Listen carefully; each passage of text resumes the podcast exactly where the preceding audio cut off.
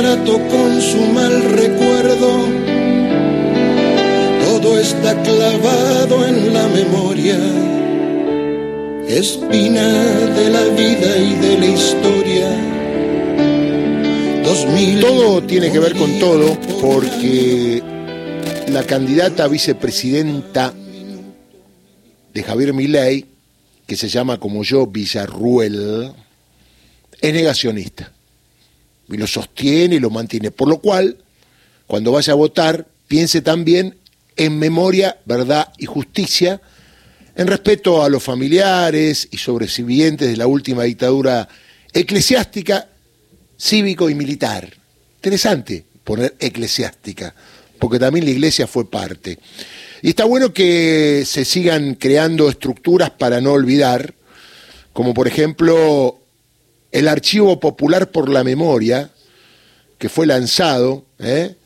Eh, el acto de lanzamiento fue el martes 22 de agosto a las 17 en el auditorio de ATE, ubicado en Belgrano 2527, y queremos hablar con un referente de este Archivo Popular por la Memoria, y más en este momento, me parece que lo que falta para los que salen a denostar a mi ley es meterle muchos derechos humanos, mucha historia de la dictadura, porque la compañera de fórmula obviamente quiere beneficiar a todos los condenados por crímenes de lesa humanidad. Digo para que lo tengamos en cuenta también organismos de derechos humanos, familiares, abuelas, madres, hijos, también a salir a una gran marcha en cuanto al aspecto que les toca a ellos y en realidad nos toca a todos, la gran mayoría del pueblo argentino. Porque esto ya pasó, pero no pasó. Usted me entiende. Siempre hay sectores que buscan, de alguna manera, reivindicar aquella dictadura militar que fue desastroso para la Argentina que vivimos hoy.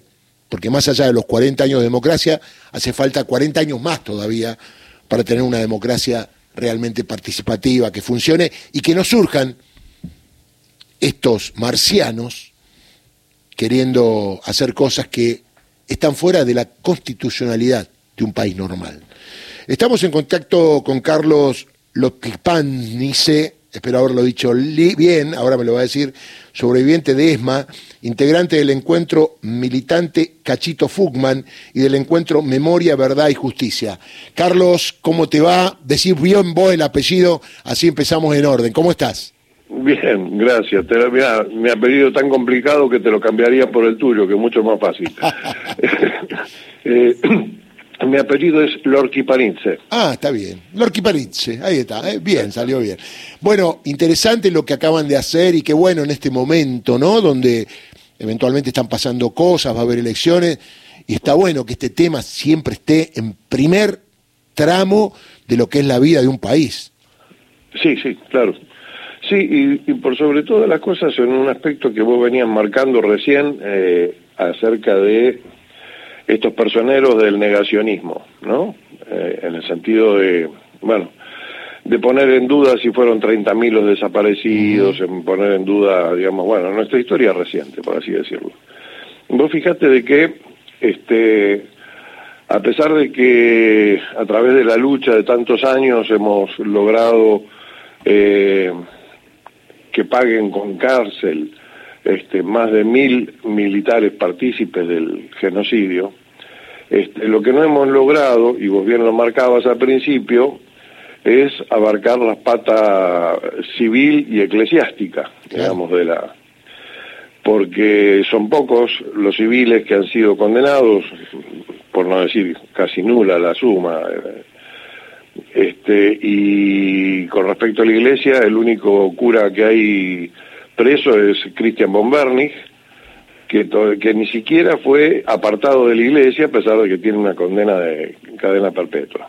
Bueno, entonces, ¿esto qué quiere decir? De que no hemos podido avanzar sobre este aspecto a partir de un elemento que es clave, que es el que nosotros pretendemos en revertir, que es eh, el tema de la apertura de los archivos, que es una consigna histórica de los organismos de derechos humanos, así como en su momento se luchó contra las leyes de impunidad, o sea, la de obediencia de vida, punto final y, e indultos, y logramos revertir eso, Bueno, este, respecto del tema de la apertura de los archivos, no hemos podido avanzar en ninguno de los gobiernos postdictatoriales. O sea, es un reclamo que se ha mantenido durante todos estos años y ningún gobierno nos ofreció la información que sabemos que existe, porque es mentira que quemaron todos los archivos en el gobierno de Viñones, como dicen, y entonces, este, eh, ante esta imposibilidad de avanzar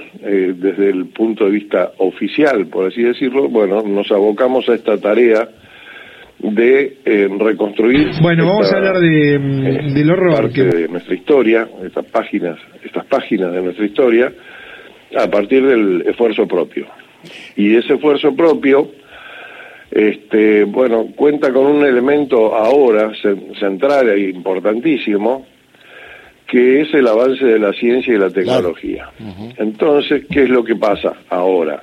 Pasa, se da un elemento que los militares en su época no tenían en cuenta, que era que, por ejemplo, fuese a, eh, en determinado momento de la historia, aparecer el eh, ADN, lo que permitió recuperar la identidad de 130 niños, 130 jóvenes. ¿Qué quiere decir esto? Que aquello que en, un momento significaba un simple certificado de nacimiento en un papel, que era fácilmente truchable, por así como quedó demostrado, que permitía cambiarle la identidad a una persona, a un niño en ese caso, bueno, quiso el, devenir de, la historia y de, avance de la ciencia que se contase con este elemento como para revertir esa situación y por lo menos a partir de ese de esa situación, de esta nueva tecnología, recuperar la identidad de los chicos. Ahora, Carlos, perdóname, ¿vos qué edad tenés? 70 años. Eh, veo que en la asociación civil hay muchos pibes, porque la gente que me manda la información, hay muchos eh. pibes jóvenes, ¿no? Y eso qué bueno. Eh, sí, por supuesto, y justamente a ese, a ese punto iba, porque nosotros los que somos más viejitos, este, tenemos dificultades con el tema de la tecnología y sobre todo el avance cotidiano. Bueno, pero vos sabés que ahora lo que apareció es este tema de la inteligencia artificial. ¿eh? Claro. Entonces resulta que es otro elemento con el que no contaban los genocidas ni sus cómplices civiles, que en determinado momento de la vida fuese a aparecer. Bien, esta inteligencia artificial lo que nos permite en forma prácticamente mágica para lo que no entendemos de esto, pero que los jóvenes manejan de taquito, como dirían ellos, es poder entrecruzar toda la información que existe a lo largo y ancho del país. ¿Qué quiere decir esto? Se han desarrollado a lo largo de los últimos años muchos juicios este, en distintas provincias y cada uno de esos juicios se desarrolló en forma independiente de lo ocurrido en, otra, en otros lugares. Te pongo un ejemplo. Eh, el centro clandestino de detención La Perla en La Plata, en, eh, Córdoba, este, no se juzgó como tal. Y a, Menéndez se lo condenó, no sé, como siete, ocho veces por los hechos allí ocurridos. Pero esa información no fue cruzada con lo que ocurrió en Campo de Mayo ni en la Escuela de Mecánica de la Armada. Esa es una falencia de no tener ese contacto de todas las causas que tenía cada uno en cada punto del país, ¿no? Eh, exactamente. Y eso que tendría que haber sido una responsabilidad, por lo menos del Poder Judicial, ¿no? seguro. Y centralizar en una base de datos toda la información y entrecruzarla nos hubiese permitido llegar a puntos insospechables acerca de la cantidad de información que hay a partir de eso. Y te lo digo por esto. Eh, yo eh, soy sobreviviente de la ESMA y participé del juicio ESMA. Ahora, cuando a mí se me cita a declarar, se me cita a declarar respecto de un represor X respecto de determinados casos, o sea, de determinadas víctimas. Ahora, todo lo extra que yo aporto en mi testimonio, eso no se no se sigue investigando. Claro, no, se, no se extrajo fotocopia ni siquiera para investigarlo en otra jurisdicción que vos tenías alguna noción o para abrir más todavía la investigación en los casos que ellos ya tenían. Eh, exactamente. Bueno, entonces, ¿qué es lo que nos viene a pasar ahora? Resulta que tenemos, nosotros tenemos digitalizada toda la causa ESMA, porque hemos sido partícipes como querellantes, sí, sí. y la volcamos en esta inteligencia artificial. Y nos reunimos con compañeros que tienen la causa Campo de Mayo, por ejemplo, y la digitalizamos en este sistema de inteligencia artificial. Y nos reunimos con compañeros del circuito ABO, o sea, Atlético Banco Olimpo, o el circuito CAMPS, y así sucesivamente. Y resulta que podemos entrecruzar información de todos los juicios hasta ahora desarrollados. Ahora, vos lo decís tan suelto de cuerpo, vos que fuiste Mm. víctima. Y a mí me causa un dolor y el recuerdo de cada uno de esos lugares. Digo, eh, los organismos de derechos humanos tendrán que salir inmediatamente, se sumará tu agrupación, Mm. porque es muy importante este año electoral en función de quiénes aparecen como candidatos a, a ocupar un cargo de presidente, dejando de lado el movimiento nacional y popular y responsable de todo lo que se hizo para que haya memoria, verdad y justicia. Digo, porque cuando vos decís esto, vos sos sobreviviente y yo eh, todo el, acompañamiento necesario para vos. Y yo te quería preguntar, ¿cómo ves vos toda esta historia de gente que es votada por argentinos que dice que niega que acá una dictadura, ¿no? Porque vos fuiste víctima, uno también fue víctima como parte de la sociedad, pero no víctima personalmente como vos. Digo, si a mí me da bronca, vos seguramente estarás curtido ya, pero ¿qué, qué es lo que te da vos cuando esta gente ya vuelve y que ves que hay gente que vota eso? Mm, Bueno, eh, yo lo que veo es que es consecuencia de una situación que nosotros venimos denunciando desde un principio, eh, que es, eh, nosotros decimos que la, impunidad genera impunidad. Claro. La impunidad de ayer genera la impunidad de hoy. Si nosotros hubiésemos podido lograr eh, el juzgamiento de los responsables civiles o los de be- beneficiarios, pongámosle los beneficiarios civiles del golpe militar, hoy estos eh, pregoneros de la, de- de- del negacionismo, digamos, eh, tomarían con más cautela, por lo menos, el Eso es el verdad. andar di- diciendo estupideces, ¿no? Claro, Porque- no es solo cosa de los militares, eso que digo, no fue cosa solo de los militares. Exactamente. Es más, vos fijate que los militares tomaron cuenta de esto y no hay militares hoy reivindicando la dictadura. No, son civiles, son civiles, Es fíjate verdad. vos. Es verdad. Entonces, este, este, digamos, eh, esta falencia que se manifestó eh, incluso a través de la negativa, en muchos casos, del propio Poder Judicial, de Ujú. querer eh, juzgar a los responsables civiles. Fíjate, Blaquier acaba Sí, sí, de sí, morir en impunidad. Este, La justicia le planchó la causa hasta que se muera. Es. Exactamente, exactamente. La impunidad biológica, como nosotros le decimos. Sí, sí.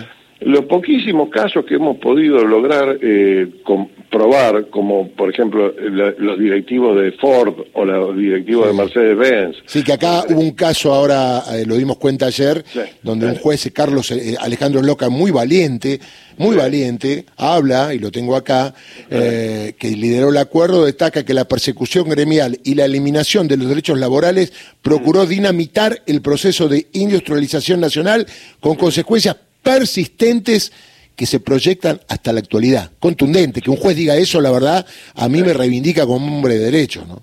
Eh, sí, por supuesto. Y vos, eh, lleva el, el mismo aspecto, llevarlo a la, a la deuda externa. Tal cual.